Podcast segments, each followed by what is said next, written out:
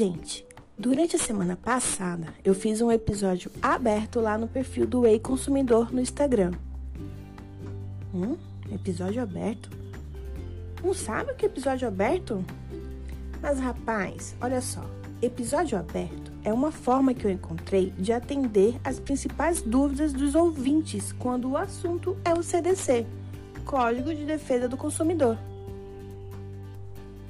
Não é todo mundo que tem aquela facilidade de entender a linguagem utilizada no código ou essa coisa toda de direito. Então, às vezes, os meus ouvintes me perguntam coisas no particular e eu acho super válido compartilhar isso com vocês, porque afinal de contas, a dúvida dele pode ser a sua. Então, desta forma, vez ou outra eu lanço o episódio aberto nas redes sociais do Ei Consumidor. E aí você pode me mandar a pergunta que será lida e respondida durante o episódio ou até mesmo me sugerir uma pauta para discussão. Como é o caso do programa de hoje. Muitas pessoas me mandaram perguntas que envolviam desde a propaganda enganosa até as estratégias de venda indevidas que elas observam nesse mundo virtual. E por esta razão, hoje o episódio será dedicado às famosas práticas abusivas. Gostou? Então continua aí o que você está fazendo, aumenta o volume e escuta essa informação que vai abrir seus olhos para esse tipo de prática que está por todo canto. Começa agora mais um episódio do Ei Consumidor.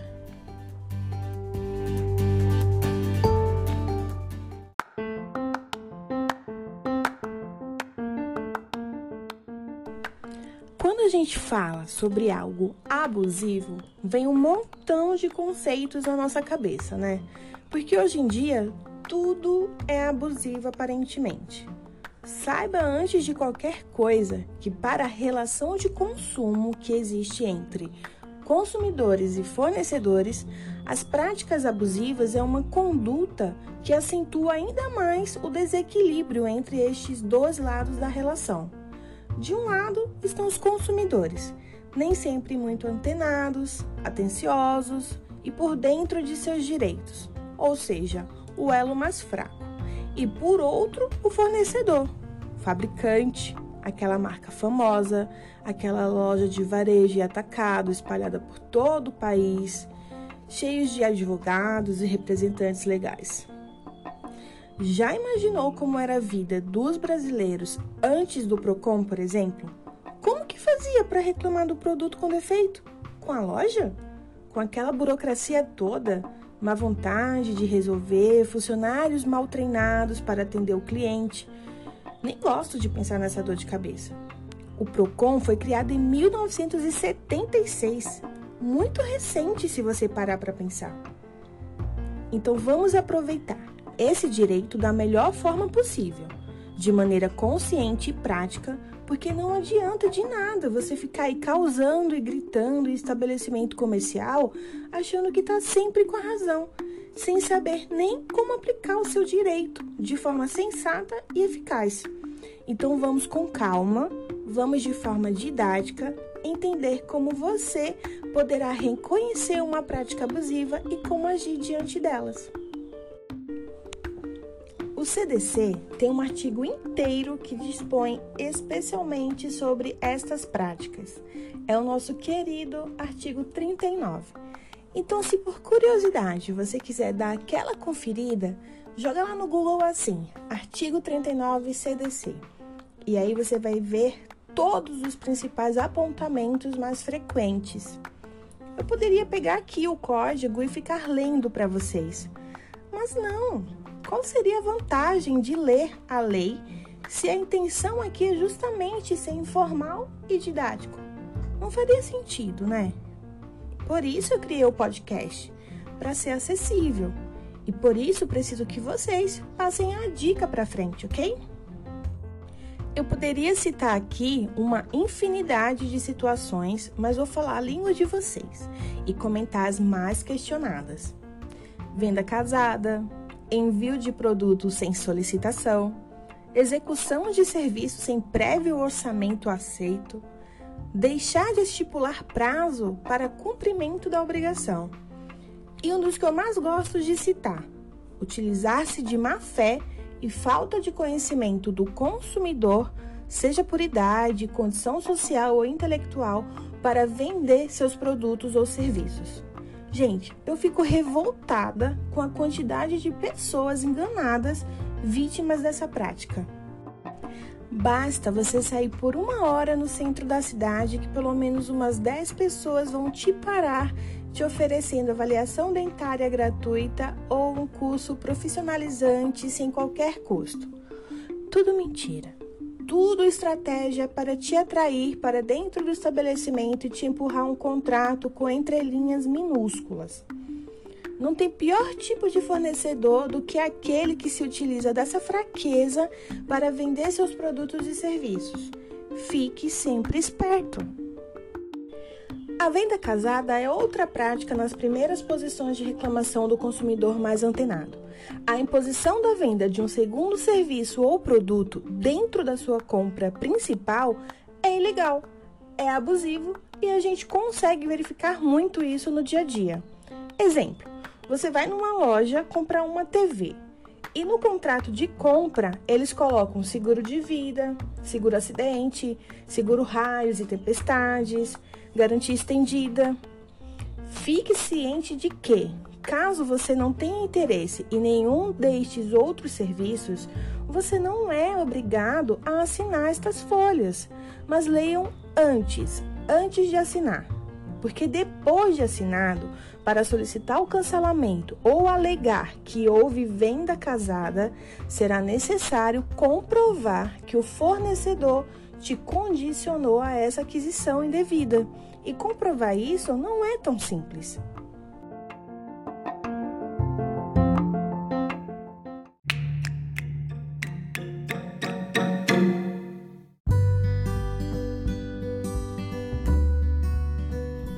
Gente, hoje vocês estão notando que tá um certo barulhinho aqui, né? Eu poderia dizer que é intencional, sabe? Dizer que nessa nossa rotina corrida, nós temos que tirar um tempo para ouvir direito, conhecer nossos direitos e aplicá-los no nosso dia a dia corrido mesmo. Com carro passando, buzina de moto, cachorro latindo e criança gritando no meio da casa. Você precisa encontrar espaço no seu dia para iniciar uma tratativa com um fornecedor, mesmo diante do turbilhão de coisas acontecendo ao seu redor. Eu poderia dizer isso, que hoje eu estou gravando com esse barulho todo só para passar isso para vocês. Mas não, é só porque hoje está demais mesmo.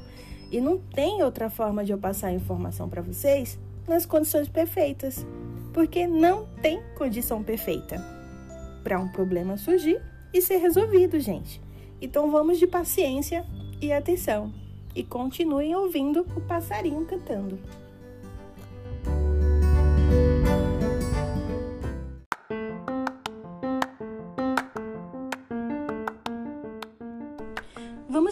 Agora sobre o envio de produtos sem prévia solicitação que eu citei em episódio anterior.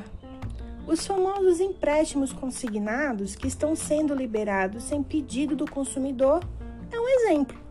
É uma prática abusiva, cabe reclamação, notificação e até pedido de danos. Essa questão de empréstimo consignado está mexendo muito com o pessoal que recebe benefícios pelo INSS. E este é um fator que dificulta essas tratativas, porque é justamente um público que tem um pouco mais de dificuldade de iniciar uma reclamação e muitas vezes não vai atrás. O que acontece? O dinheirinho cai lá na conta dele, ou ele usa ou vai deixando lá mas as parcelas começam a ser descontadas do seu benefício. E, gente, é tipo muito absurdo. Porque às vezes o banco libera 12 mil reais e coloca em 72 parcelas de 80. Vocês sabem quanto dá isso? 5.760. Olha que safadeza. E isso foi só um exemplo, tá? Tem situações bem piores. Se você tem pai e mãe que recebe aposentadoria, fala para eles ficarem sempre atentos aos extratos. Ah, Carol, mas como eu sei que é uma prática abusiva? É, nem sempre é fácil identificar, mas entenda o seguinte: sempre que o seu direito como consumidor não for respeitado, sempre que não houver transparência na contratação, sempre que o fornecedor te empurrar mais coisas do que você realmente precisa, sempre que o estabelecimento recorrer ao cumprimento do serviço sem te dar o orçamento, sempre que você verificar aumento excessivo dos preços sem qualquer explicação ou não houver prazo para conclusão estipulado e aceito, é abuso. Desconfie.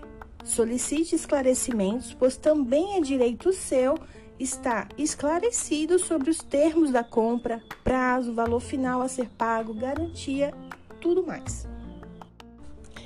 Um dos ouvintes, Leonardo Vedovati, me encaminhou uma pergunta pelo perfil do Instagram. Ele queria entender sobre a propaganda enganosa. Este tipo de prática não é do artigo 39, mas também é previsto no CDC no artigo 37. Uma propaganda poderá ser considerada enganosa quando ela induz o consumidor ao erro ou quando levanta expectativa irreal ao consumidor. Como exemplo, vamos citar uma das propagandas que levantou algumas reclamações nesse sentido. Foi um fabricante de celular que vendia seu produto como a prova d'água. No entanto, quando o consumidor colocava o aparelho em contato com a umidade, o aparelho parava de funcionar. E aí, o que fazer? Primeiro, veja atentamente as instruções nas entrelinhas, as características do produto. O celular era prova d'água até que profundidade? O seu aparelho ficou submerso nestas condições e pelo tempo máximo? Se a resposta for sim, cabe reclamação no Procon. No entanto, provavelmente o fornecedor irá exigir laudo, ou seja, você precisará passar seu produto por perícia técnica especializada para provar o que está falando, ou exigir judicialmente a inversão do ônus da prova, fazendo com que o fabricante prove que você submeteu o seu aparelho a condições adversas que não estavam mencionadas no manual. O fato de omitir, deixar falar, né, a informação relevante também é propaganda enganosa. Por exemplo, você comprar um, um alimento com glúten que não tem essa informação na embalagem configura propaganda enganosa. Mas atenção, tem muito consumidor espertinho também solto no mercado. Então, por exemplo, Sabe aquela propaganda que você viu no site que vende um iPhone que custa, sei lá, 12 mil reais? E ele estava sendo vendido por 1.200. Desconfie. Às vezes foi só erro de digitação. E erros de digitação acontecem. E por isso o fornecedor poderá recorrer à errata, que é a correção desta informação. Para ser considerado propaganda enganosa, a propaganda deve criar expectativa real no consumidor. Dessa forma, ele poderá exigir o cumprimento à oferta. Um exemplo: você vê um produto que custava 350 reais e de repente ele está por 150, um desconto de 200 reais. É real quando comparado ao desconto ali do iPhone, que seria de mais de 10 mil reais?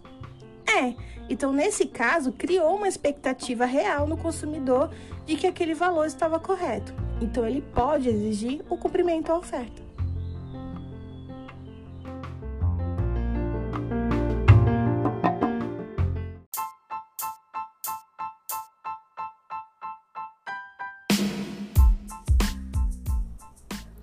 Agora vamos de áudio encaminhado por ouvinte? Ouça bem.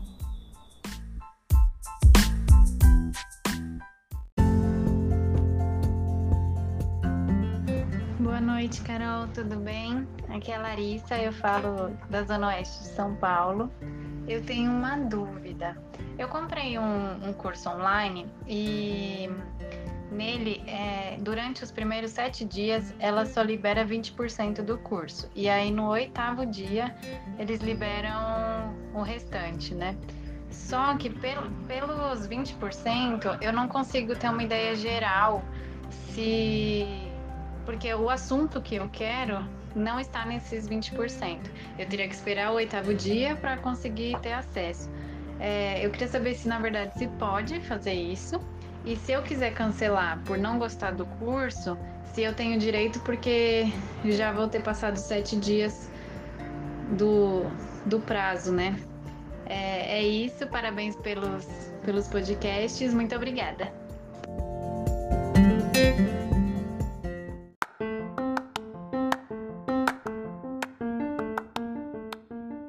Gente, olha que graça esse áudio. Eu nem deveria falar isso, mas a Larissa é minha brode, sabe? Daqui a pouco o pessoal vai falar que é nepotismo, né, Carolina? Colocar os cunhados para participar do podcast. Mas não é, gente, é que eu peço mesmo para todo mundo participar. Cunhado, cunhada, amigos, colegas de trabalho, sogro, sogra. Então, se você quiser mandar sua dúvida, só enviar mensagem de voz através do perfil do Ei Consumidor na plataforma Encore FM ou através das redes sociais. Respondendo à pergunta da Larissa, eu conversei com alguns técnicos do Procon de um município aqui de São Paulo para esclarecer essa situação, já que é bom você ter mais de um posicionamento. Na minha opinião e no primeiro momento, pensando nessa situação aí que ela mencionou, eu acreditei ser apenas uma estratégia de venda do fornecedor. Ele ciente do prazo de sete dias de arrependimento para compras realizadas no ambiente virtual, vende apenas 20% do custo, liberando o restante apenas no oitavo dia, quando sabe que o contratante não poderá mais cancelar sem pagar aquela multa por desistência né, da contratação. Porém, discutindo o assunto com outros colegas, chegamos à conclusão que esta prática é sim indevida e abusiva. Apesar de ser uma estratégia de venda, você não pode vender ao consumidor o serviço parcial, de forma incompleta, porque dessa forma você está infringindo a transparência dos termos da compra. O consumidor não terá informação suficiente que o faça querer ou não o serviço. Oferecer apenas parcialmente um produto é como querer vender um carro mostrando apenas as rodas. Então, neste caso, cabe reclamação e notificação ao fornecedor solicitando inclusive esclarecimentos sobre essa prática de venda. E caso seja de interesse do consumidor a solicitação do cancelamento, citar na reclamação a falta de transparência durante a venda do serviço ou produto que é vedado por lei. Espero que essa dúvida da Larissa tenha trazido esclarecimento para outros ouvintes e que a pergunta do Leonardo Vedovati sobre propaganda enganosa tenha ficado clara também. E caso você queira me mandar alguma pergunta, você poderá participar do próximo episódio aberto no Instagram do E-Consumidor ou me mandar uma mensagem de voz, ok? Então é isso, gente. Por hoje é só. Para conferir direitinho o que o CDC fala sobre o tema do episódio de hoje, verifique no Google os artigos 37 e 39 do Código de Defesa do Consumidor. Obrigada por me ouvir até aqui e até a próxima. Ouça bem, ouça direito, faz toda a diferença.